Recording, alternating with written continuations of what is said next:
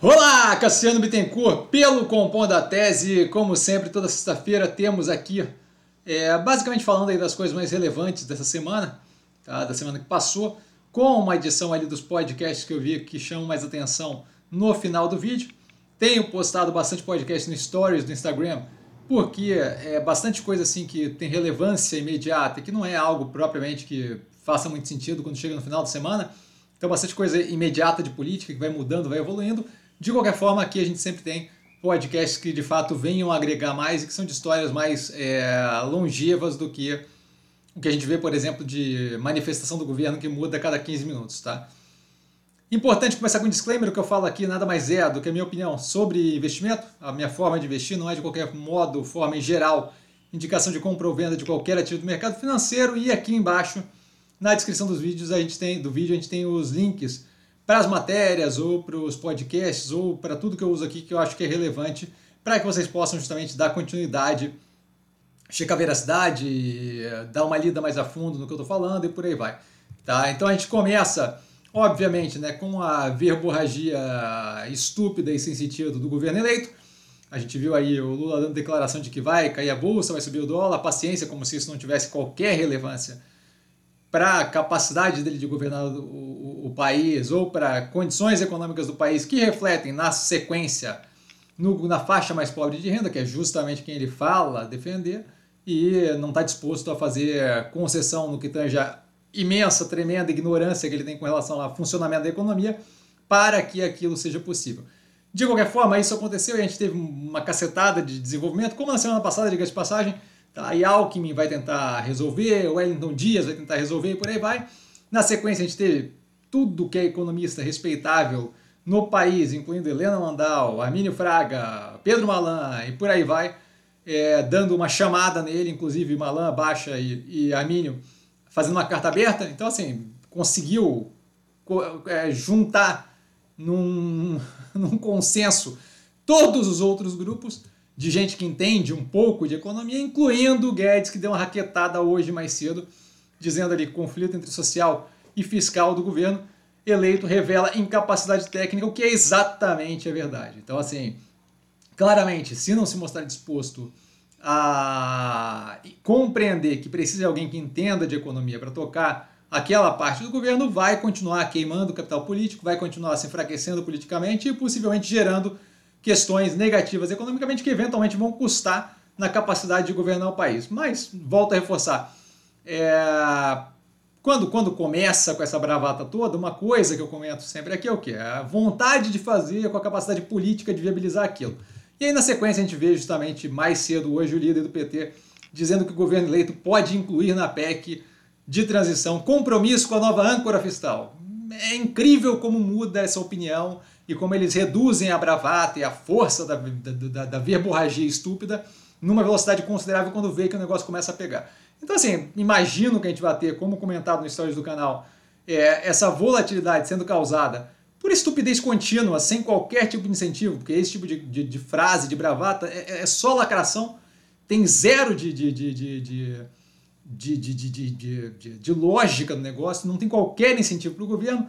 Mais do que isso, assim, durante todo o período do governo Bolsonaro, você teve é, o comentário sobre a estupidez é, do Bolsonaro vincular a incapacidade de fazer lockdown é, com a, a, a, o funcionamento da economia, que aquilo ali era, era, era mutuamente excludente, você não tinha como fazer os dois, e agora a gente tem a mesma coisa do outro lado fazendo com é, responsabilidade social e a capacidade de manter restrição orçamentária. Então, assim, é, é impressionante o nível da hipocrisia da, da, da palhaçada que, que, que, acontece aqui. De qualquer forma, é como comentado no canal, vontade é uma coisa, capacidade de efetivar politicamente é outra completamente diferente. Então, Veremos aí alguma volatilidade, mas eu não vejo a capacidade de fazer um estrago muito grande, dado que a gente tem, como dito, um Congresso eleito com o maior partido ali, muito mais voltado à direita, tá? que é o PL do Valdemar Costa Neto, que já falou que não vai fazer.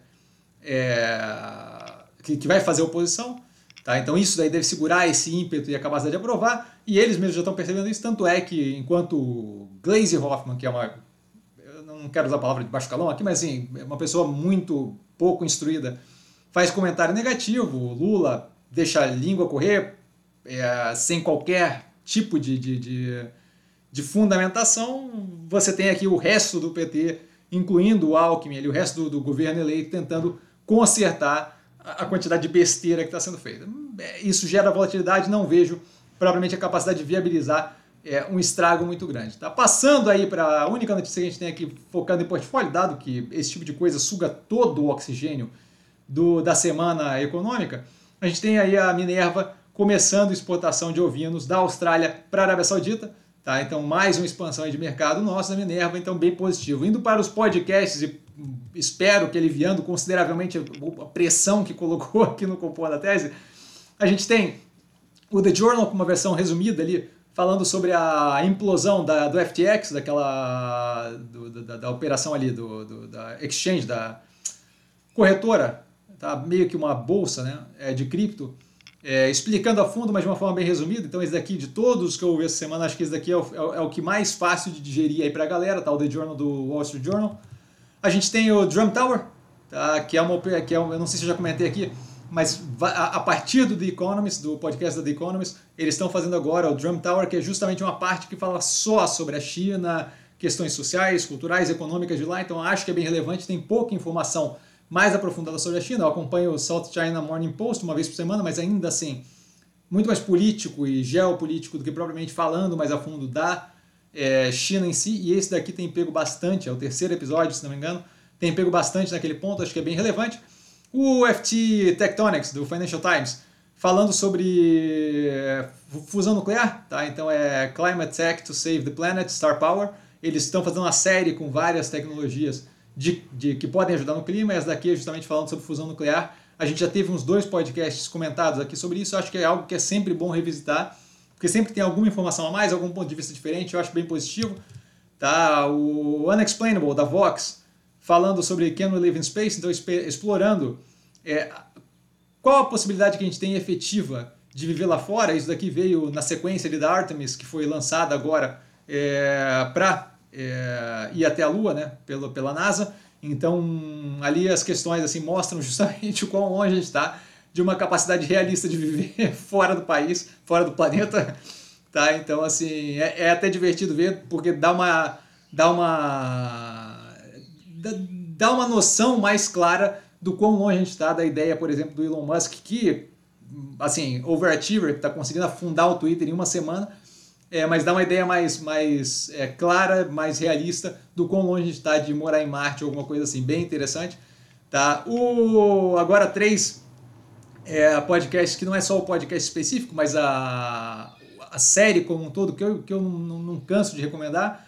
São três podcasts que me fazem rir consistentemente, são podcasts que muitas vezes assim é, é um estímulo mais para o trabalho mas acaba me, me, me, levando muito mais a me divertir com a situação e dar risada, gargalhada, do que propriamente é, usar para trabalho.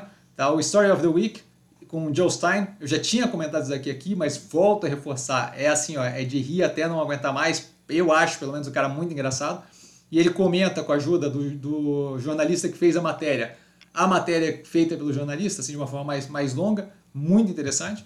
Tá? O Hard Fork, que fala sobre questões é, de tecnologia, cripto, blockchain, é, a questão do Twitter, a parte tech como um todo, mas de uma forma muito bem humorada, deboche, risada, é muito, muito, muito bom, um pouco mais longo. E por último, o Jordan Clapper, com Jordan Clapper Fingers the Conspiracy, falando sobre questões, é uma série aparentemente é, que tem um prazo para terminar, né? uma, é uma série limitada, mas que fala justamente dessas questões conspiratórias que rolam nos Estados Unidos com relação a é, democrata se alimentando do sangue de criança e por aí vai, e ele explora ali justamente de onde vem esse tipo de coisa com pessoas que são estudiosos do tema. Bem engraçado, bem divertido.